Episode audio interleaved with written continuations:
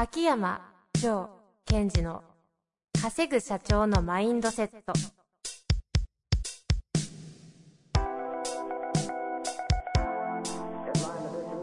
なぜ一流の経営者たちはぶつかる壁を次々と越えられるのか。そこに隠されたマインドの正体。ポッドキャスト「稼ぐ社長のマインドセット」は上場企業から中小企業まで。エグゼクティブコーチングトレーナーとして人材開発を行ってきた秋山城賢治が経営や人生で役立つマインドの本質について分かりやすく解説しますこんにちは、遠藤和樹です。秋山城賢治の稼ぐ社長のマインドセット。秋山先生、本日もよろしくお願いいたします。はい。よろしくお願いします。最近はうん。何、なんかハマってるものだったり、プチブームとかあったりするんですか？いやいや、この間の、ちょっと前に紹介したように、あの、キックボクシング。あ、まだ続けられて。まだ続けてますかれこれもう3、4ヶ月なりますか？まあ、そこ、まあ、そうです。3ヶ月ぐらいですかね。ぐらいですどうなんですか？いやー、楽しいですね。楽しいですか？コンテンツなしですね。いやいやいやいや、なんかこう、ね、そのコーチの方がいて、えデモンストレーションをや見せてくれる。うんうんうん。そして自分もやってみる。で、鏡で見る。もうこのギャップに、こう、ショックを受けながら、こんなにできないんだと。何分ぐらいやるんですか？あ、でも1時間ですけどね。?1 対 1? いえ、あ、集団でやってるんですか？いや、し集団、えーっとですね。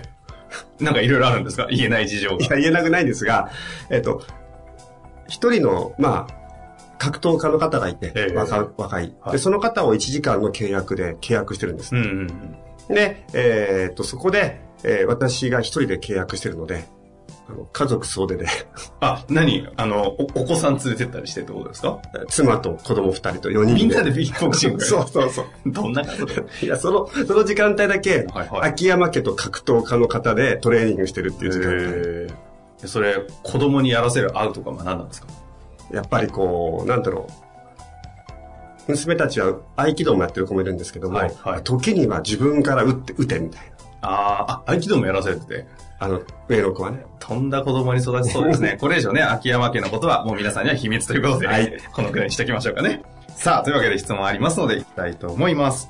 えこの方ですね、以前もご質問くださっております。たびたび質問メールお送りしてすみません。何かの折にご回答いただければ幸いですとありますのでね。はい。秋山先生、せっかくだからややりましょうということで、はい手厚かわせていただきます。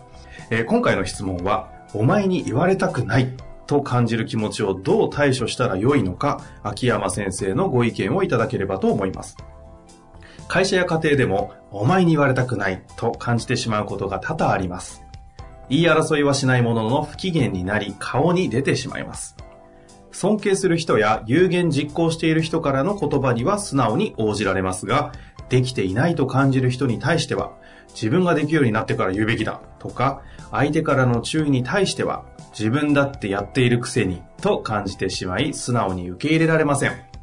誰に言われているかより何を言われているかに集中できればいいのですが、なぜか許せません。ただ、上司から部下、親から子に対してなど、自分はできていないけど、言わないといけないシーンというのはよくあることだと思います。この場合、どちらの立場も円滑にお互いのアウトカムに機能できるコミュニケーションの取り方というのは、あるのでしょうか？ということでございますね。最後の言い方は面白かったです。あるのでしょうか？さあ、ここから質問だね。回答が繰り広げられますが。まあでもこれあるあるじゃないですかありますね、ええたくさん。うん。ではですね、その、お前に言われたくない。これはまず、今おっしゃったように、本当にあります。で、その時に、どういう条件が揃うと、お前に言われたくないっていう、その考えを生み出せるかってことをちょっと見たいんですね。うんうん。ある条件が揃うと、この言葉を言えますということです。どんな条件が揃うといいんでしょうかさあ、皆さんへの問題ですね。見えましたね。さらっとね。え、質問は、どういう条件が揃うと、お前に言われたくないっていう気持ちを湧き起こせるか。ええじゃあ、代表で。まずは、みたいな。でも、お前に言われたくないですよね。うん。なんか、バカにししてない限りお前に言われたくないと思わないんじゃないですか？え、どっちが？相手のことをうんうん。要はちょっと下げすむ目で見てる対象の人に対して、でその、うんうんうん。こいつのこと俺より、俺自分より下だと。素晴らしい。一つの条件は、自分より下と認識してる人間がそこにいるということ。はい。条件1。1。他には？他何ですかね。ちょっと皆さん他にどんな回答あるか考えてもらいたいですが。うん。ということは、お前に言われたくないというならば、誰にだったら言われるかってことも書いてますね、この方は。尊敬する人や有有言実行してる人からの言葉には素直に応じるってことなので、自分よりも上の方がいて、その言葉の、その人の言葉は真摯に受け止めているっていう状態が二つ目の条件です。うん。わかります？な、何の条件の話でしたっけ？えっと、お前に言われたくないっていうセリフを作り出すための環境設定。環境設定は、一個は相手を馬鹿にしていると、馬鹿にする人間がいる。言うと、もう一つは、もう一つは、自分より上の立場の人がいて、その人の言葉を自分は、こう、尊敬してる。うん、うん。この条件があって、なおかつ。で、三つ目。三つ目、何でしょう？下の人が、上の人と同じような言葉を使った時とかうん、うん。ですね。下の人が上と同じような自分が尊敬する人が言うようなことを言った時。ああ、なるほどですね。うん。はい。だから、ここの三つの中での強い信念は何かというと、こういう方の。人には上と下があって、上の人は下の人に言ってもいいけど、下の人は上の人には言ってはいけないっていう信念があるんですね。うん、うん。そうですよね。ええですから、えっ、と、自分ができるようになってから言うべきだ。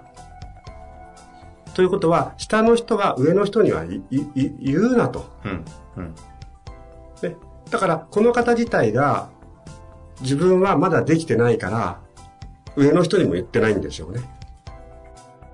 この人は下自分ができてない時に上の人に言わないってこと言わですか？ないっていうふうに我慢してるとか、うんうんちゃんと僕は上の人の言うことを守ってるのに、下の君たちはなぜ僕の言うことを守れないのっていう気持ちになりがちになってしまってるということです。これはなんか一つのあれですか？その、この人にとっての物事を捉える時の規範とか、うんうん考え方、信念的なものなんですか？そうですね今言っている。のそうですね。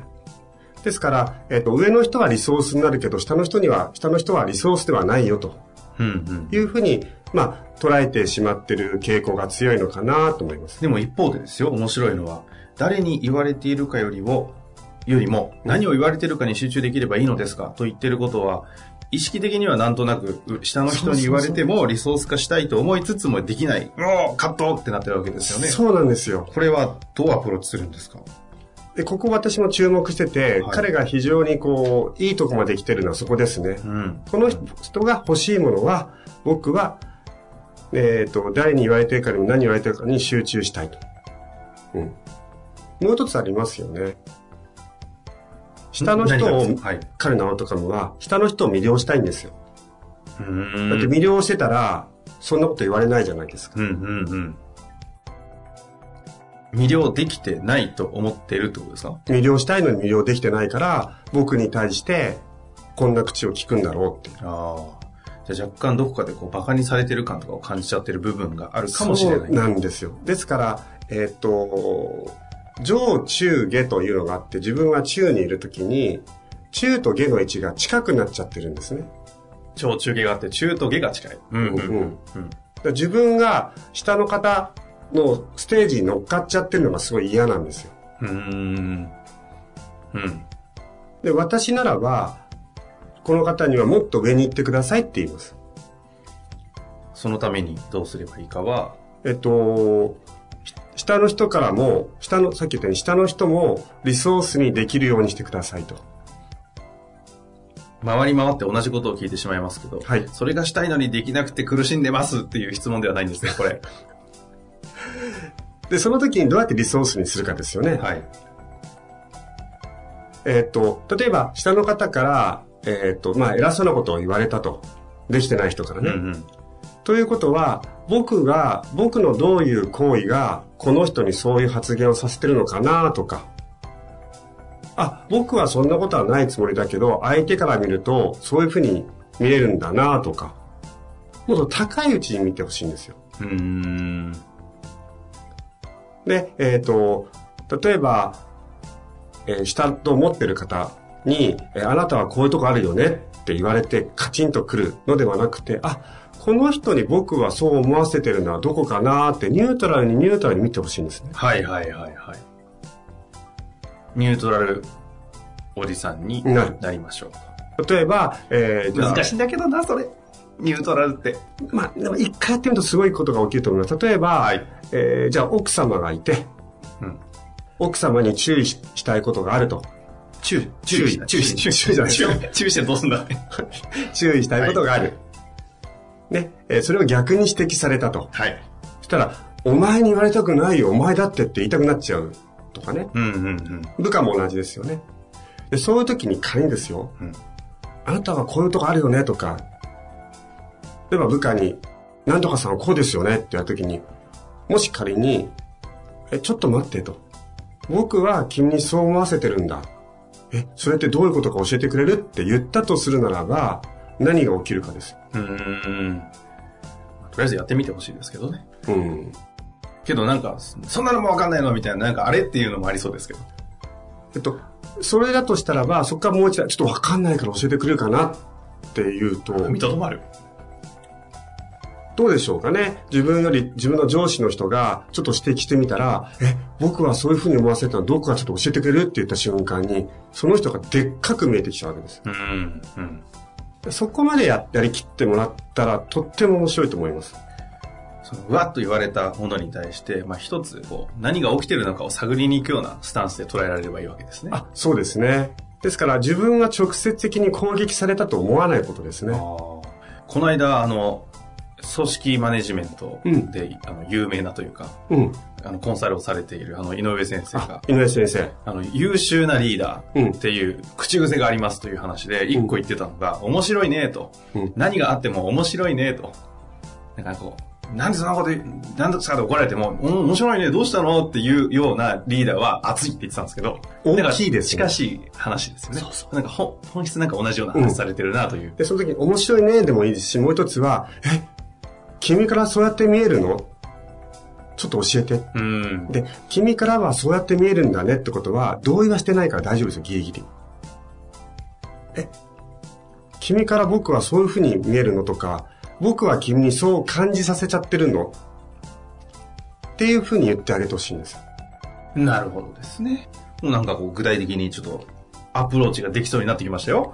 ちょっとあの、久々にハウをちょっと喋ってみますいやいや、ハウはね、必要ですからね。そして、そして、もうこれでほぼ解決できているような気もしますが、うん。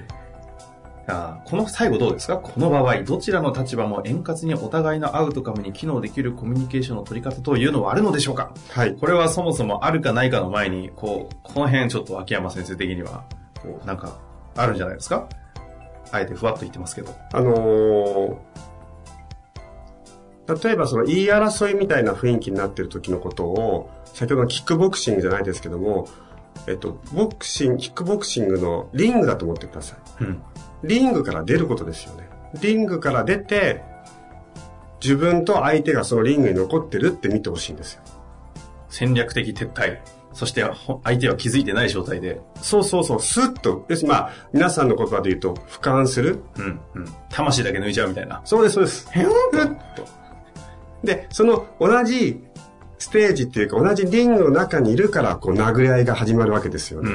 ん、でそうじゃなくって、スッと出て、そのリング、キックボクシングを経営しているオーナーぐらいの視点でその状況を見てほしいんですよ。はい、はい、はい。その上で、そうすると、えっ、と、まず、えっ、と、ボクサーの上とボクサーの下がいて、ボクサーの上の人がある行為をしたら、下の人がムカついてるとか、うん、うん。偉そうなことを言っている。うんじゃあ何が起きてるんだろうっていうふうに見ていくだけです。ああ。で、何が起きてるんだろうと思ったら、その自分のところに戻って、ひゅんと入り込んで、何が起きてるのって聞いてあげればいい。そうです。それを結局一回そのリングの外から見ないとお互いのアウトカムが見えない。つまり、えっと、魂をヒュッと見えてないと見えることは怒ってムカついてる相手の顔がこっちに見えません？うん、うん。そうですねそう。するとパンチされてる気分になるんです。うん、痛い痛い。攻撃を。お前ごときが俺にパンチを打つなみたいな気持ちになっちゃうんですね。うん、で、それをスッと言うと、自分はパンチを受けてないので、あどうしたどうした？なんかあいつ殴ってるぞと。な君何があったんだって言ってあげたり、うん。あ、なんか君怒ってるみたいだけど、僕の態度がそういうことさせたとするのはそれどこなの？とか言ってみたり。同じリング上に立っちゃってますよ。下の人なのに、あなたから見て下の人なのに同じステージに立っちゃってる自分が嫌なんですう。ーん。というわけで今日はお前に言われたくないというテーマが幽体離脱の話に変わるということですね。みんなで幽体離脱をして、リングから外を俯瞰しましょうと。それが結局相手から見ると存在が大きいっていうふうに見えたりするわけですよ。ああ、なるほど。じゃあ存在が大きい人というのはそこにいない可能性もあるわけですね。いないっていうか、うん、大きい枠組みで見てる。うん。という感じだそうです。現実はね、なかなかイラッとすることもあるでしょうが、今日の話を聞いて、ねまあそこを難しいながらもやりきると、またステージ上がっていくので。このこの方ね、あのうん非常にご質問を多くいただいておりますので、ちょっと一個でも、一個でも、ちっちゃなことでもいいから、できたら、ご報告お願いします。はい。ぜひねトライして、どんな感じだったか聞きたいですからね。はい。というわけで、ぜひトライしてみてください。というわけで本日もありがとうございました。はい。ありがとうございました。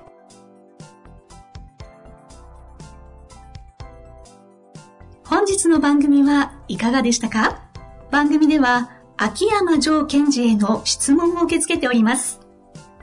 ウェブ検索で秋山城と入力し、検索結果に出てくるオフィシャルウェブサイトにアクセス。